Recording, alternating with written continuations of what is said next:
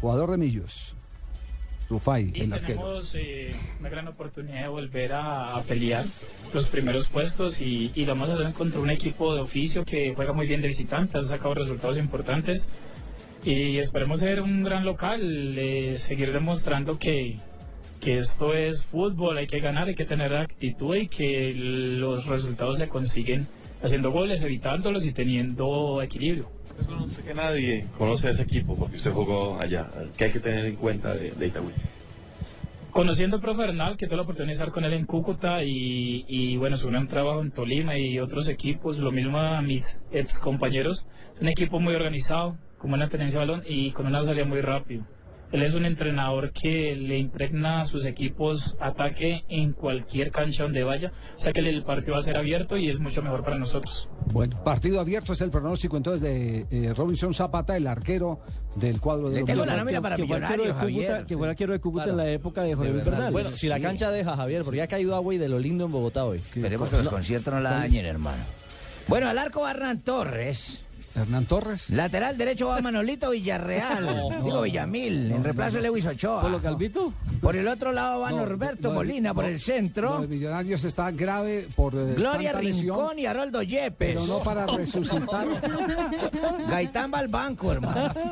Mira, Javier, de Millonarios. Tiene, tiene lesionados a Lewis Ochoa, Sí. a Jorge Perlaza, a Jover Asprilla y suspendidos a Leonard Vázquez, a Mayer Candelo y a Román Torres. Es decir, Jota. que Millonarios tendrá a Robinson Zapata en el pórtico.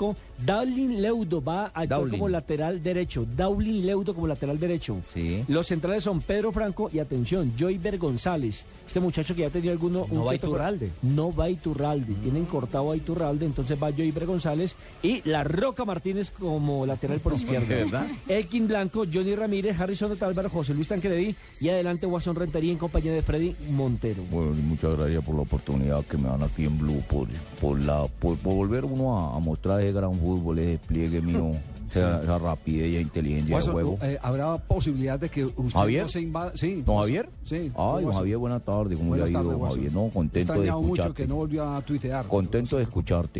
Eh, No creo, pero... Ay, Dios. Muy me alegra. Usted no sabe lo que Sí. me brinca el corazón y No, los la- ojos como la- me ponen de saltones cuando te oigo. La pregunta es, ¿no vas a invadir el espacio hoy de Montero?